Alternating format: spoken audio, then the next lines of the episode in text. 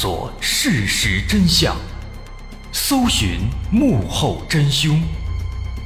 欢迎收听《绝密档案》。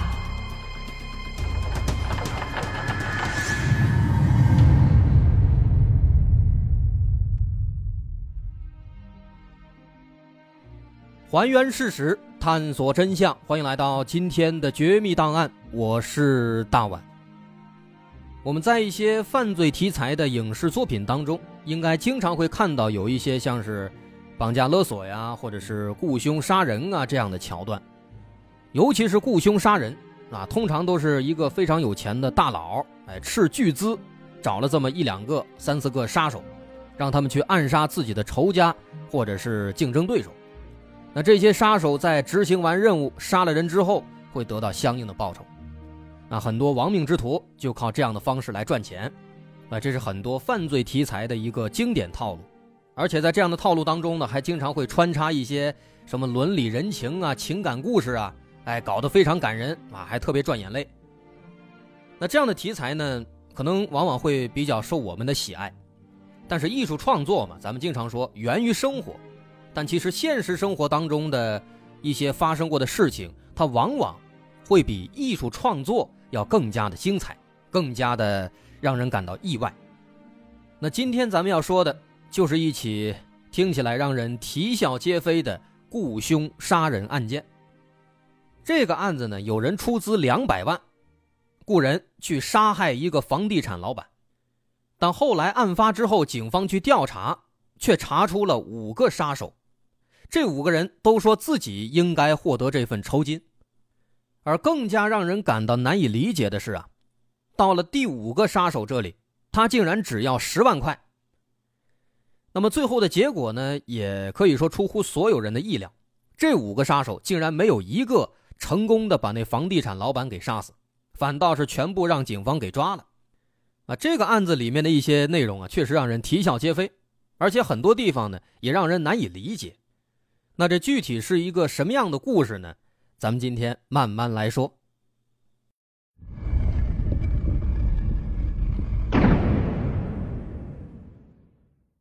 在二零一四年四月初的一天，一个名叫灵显寺的男子正独自徘徊在广西南宁的街头。此时，这位男子有些忧心忡忡，正叼着烟头，漫无目的的来回瞎转悠。这个叫灵显寺的男人是谁呢？咱们说好听点啊，他就是一个无业游民，没有工作；说难听点呢，他就是一小混混，整天游手好闲。平时没钱了就去偷人家钱包，被人抓过现行，还被打了几次。那这个人呢，没能耐，而且胆儿还小，所以渐渐的挨打挨多了，他也不敢偷钱包了。那不偷钱包，没能耐，没工作。怎么吃饭呢？后来在二零一三年，一个偶然的机会，他认识了一个叫杨广生的。这个杨广生呢，也是一个混混，只不过呢，他比这个灵显寺啊混的要好很多。杨广生平时跟这个灵显寺接触的时候，经常吹嘘说自己啊多么多么厉害啊，社会上认识谁认识谁。那这一来二去呢，灵显寺渐渐的就对这个杨广生比较崇拜。就开始跟着他混，但是杨广生虽然是比较厉害，但这灵显寺啊，他实在是太无能了，没本事，体格又差，长得又猥琐，实在是没有合适的活能够给他干的。于是怎么办呢？杨广生就想了个办法，让他跟着其他的打手，哎，其他的混混，去狐假虎威，跟着人家去一块打架呀。一块收保护费呀什么的。那这个灵显寺呢，确实也是个怂蛋，每次倒是确实带着武器，拿着一把刀啊，拿着棍子之类的，光吓唬人家，他也不敢动手，也没有真正的动过手。不过呢，在这个杨广生的指导之下呀，他用这样的方式，确实也几乎能把所有的遇到的人都能给唬过去。所以说，他用这样的一个方式呢，也吓唬过很多人啊，吓过卖衣服的小商贩。吓过一些欠账不还的小老板，那基本上确实每次过去不需要动手，对方立马就认怂了，而灵显寺呢就能借此机会得到一笔不小的分成。那么这一来二去，这个人虽然说怂，不适合在道上混，但确实以这样的办法呢，哎，拿到了一些钱，靠这个吃饭了，开始。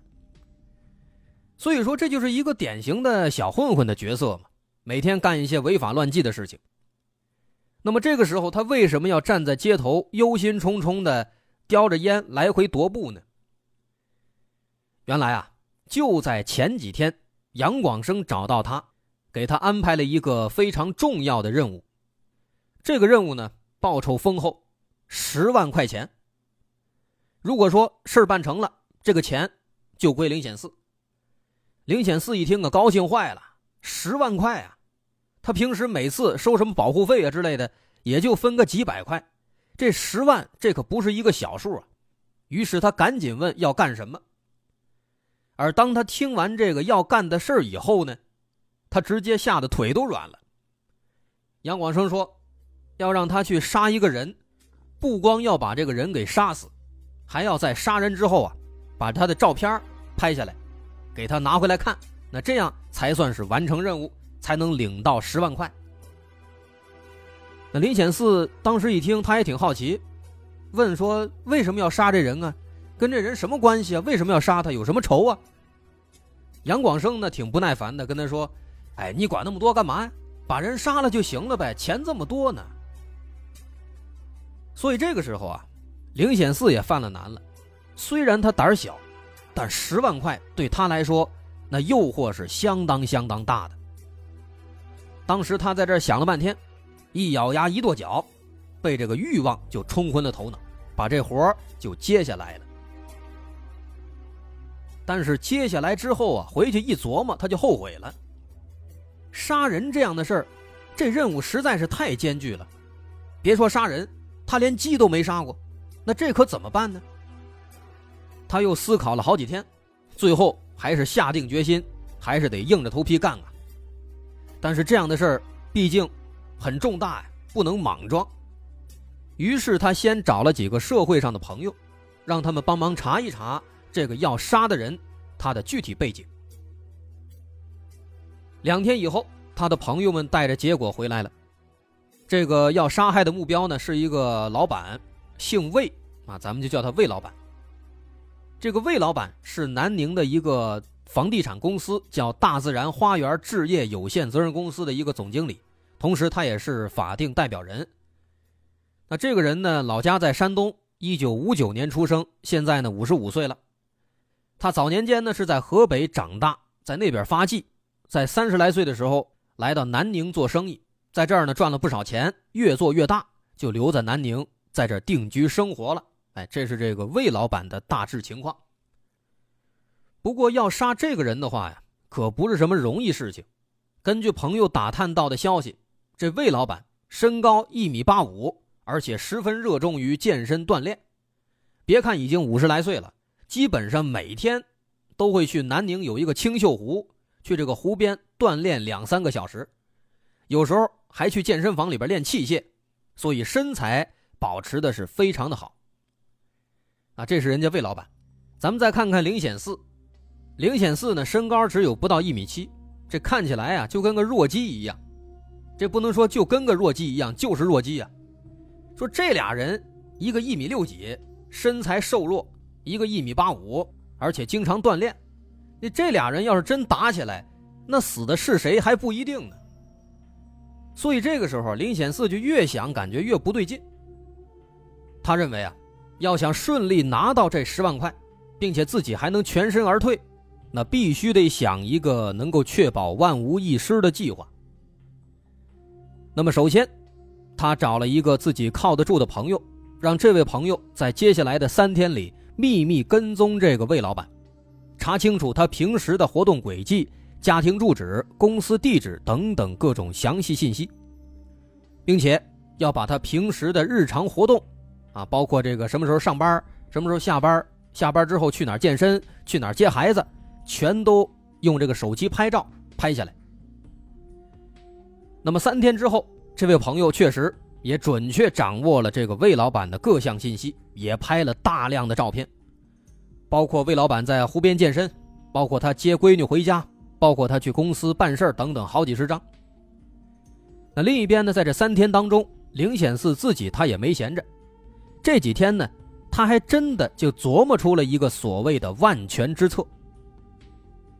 他决定啊，直接去找魏老板，让魏老板跟自己合作演一出戏，靠这出戏一起骗过杨广生。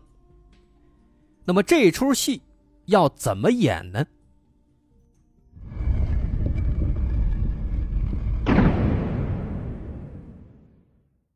二零一四年四月二十八号，灵显寺只身一人来到了南宁市青秀路十八号大自然花园这个地方就是魏老板的公司的所在地。上午九点钟，林显四来到了公司附近。按照之前掌握的情况，魏老板一般会在这个时间来到公司上班。而果不其然，十分钟之后，就看到魏老板开着车来到公司，然后径直去了二楼的办公室。林显四尾随到了二楼，发现二楼是他们公司的前台招待处，在招待处里面坐着一个女秘书。于是他从口袋里掏出事先准备好的一张纸条，放到前台。让女秘书把这张纸条转交给他们的魏老板，然后他就匆匆离开了。这个女秘书呢，也是小姑娘，没见过这样的情况。当时她也没多想，就把这纸条拿起来转交给了魏老板。那魏老板拿到纸条，打开纸条一看啊，纸条上写着一个电话号码，在电话号码下面还写了一句话：“让你们老总给我打电话。”这个电话对他十分重要。那拿着这张纸条，这魏老板呢是看了又看，翻了又翻，想了又想，最后他决定还是给这个电话打过去，看看对方到底要干什么。那在短暂的嘟嘟声之后呢，电话接通了，一个男人的声音对魏老板说：“有人雇我来杀你。”那魏老板当时一听呢。他扑哧一乐，因为这样的电话他之前也接到过，基本上都是冲他的钱来的，想在他身上骗点钱。所以魏老板认为这跟之前应该都是一样的，应该也是来讹钱的。于是随口就问说：“那你想怎么样啊？”接着对方回答：“我想通了，我决定不杀你，但是如果你想活命，就得按照我说的去做。”我保证不会伤害你。魏老板一听这话呀，那更不相信了。他心想：“你有什么办法能够直接伤害到我呢？”魏老板也是非常不屑，就问对方说：“我凭什么要相信你啊？”而电话另一边的林显四呢，似乎早就想到魏老板不会相信他，于是他告诉魏老板说：“你现在下楼。”在你的座驾的右后轱辘旁边，我放了一张照片。看过照片以后，你自然就会相信了。于是魏老板半信半疑的下楼，来到车旁边，发现车底下果然有一张照片。这张照片拍的是魏老板去接他女儿放学的场景。照片里，魏老板的女儿活泼可爱。再回想起刚才那个电话。魏老板这个时候心里开始有点动摇了，但他心里边呢还是存在疑惑，于是又一次把电话给打了回去。那这次对方接通电话之后，跟魏老板说：“如果你想合作的话，那就在今晚九点，在南宁市锦春路的咖啡厅见面。”然后这电话他就挂了。不过这件事呢，魏老板公司的员工都说。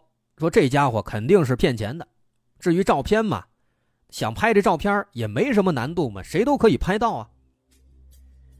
不过魏老板认为，如果这个人他真的是来骗钱的，那一般来讲都会编一个什么绑架之类的借口来找你要钱，但这个人他显然跟之前那些骗子都不太一样，这个人他压根儿就没有提钱的事儿啊，这确实是有点奇怪。于是，为了搞清这事情的真相，当天晚上，魏老板带着几名公司的男员工就来到了这个咖啡厅里。时间也不早了，九点多，咖啡厅里没什么人。他们坐下等了几分钟，就看到从门外果然走进了一个人。来者是一名三四十岁的男子，他个头不高，看起来连一米七都不到，显得有些瘦弱不堪。进来以后，径直走向了魏老板，之后坐在了魏老板的对面。那这个人就是灵显寺了。其实此时魏老板的心里也感到很奇怪，他没有想到对方竟然是一个人来的，而且这个人看起来毫无杀伤力。这跟魏老板平时在电影里看到的那些身材高大、武功高强那样的职业杀手，实在是不太像啊。因此，此时魏老板不免又有了一丝疑惑。不过，灵显寺在坐下之后，开始真诚地做起了自我介绍。他说自己叫灵显寺，一边说着，一边从兜里拿出两样东西。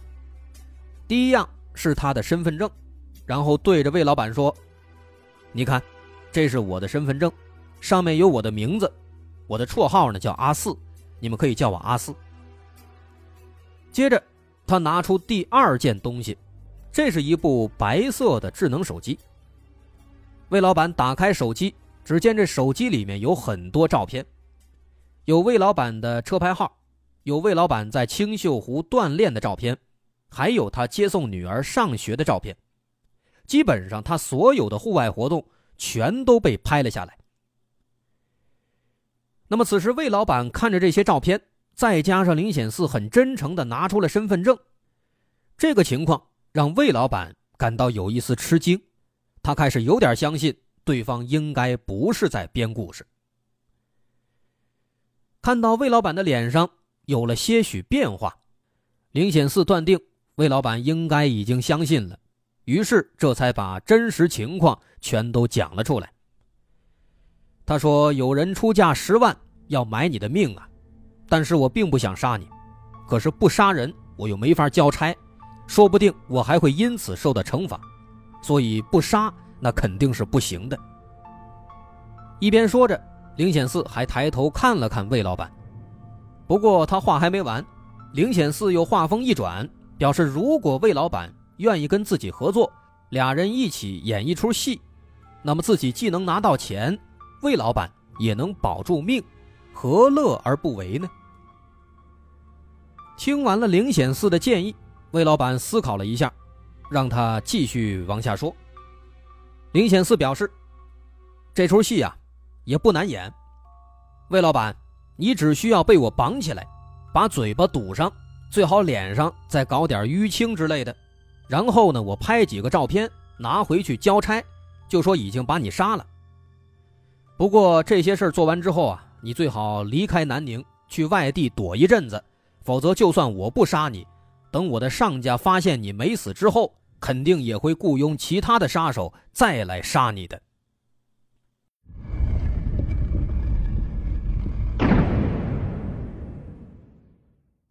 在一阵长久的沉默之后。魏老板点了点头，同意了这个计划，因为他认为灵显寺说的应该是实话。毕竟这个灵显寺，他既没有直接向自己要钱，也没有做出其他出格的事情，而且态度也很诚恳，看起来应该不是在撒谎。宁可信其有，不可信其无，所以为了自己的安全，还是要配合一下。于是，在几天之后。他配合灵显寺，在一个出租屋里拍了几张被五花大绑、被封住嘴巴，然后脸上还涂了一些淤青，这样的一些照片拍下来之后，魏老板关掉手机，飞到上海躲了十天左右。那么这场戏，这算是演完了。那值得一提的是啊，后来有新闻报道说，说魏老板的公司的员工当时用手机把他们现场谈话的。全过程都给录下来了，但是呢，这段录音应该是已经被警方保存了，我们应该是没有机会听到了。根据当时在场的魏老板的员工说，说那场谈话的录音呢还比较清晰，那个灵显寺呢说着一口很浓重的广西口音的普通话，确实一开始就自报家门，看起来应该是急于得到魏老板的信任。但是呢，很可惜，现在呢已经听不到了。那不过这个故事发展到这儿啊，这仅仅只是一个开始。十天之后，魏老板回到南宁，用不了多长时间，他还没有死的消息，肯定会被雇凶杀他的那个雇主发现。到那个时候，还会有更加有趣的事情发生。那后面还发生了什么？这件事儿结局如何？我是大碗，稍后下节咱们接着说。如果您喜欢，欢迎关注我的微信公众号，在微信搜索“大碗说故事”，点击关注即可。那稍后咱们再见。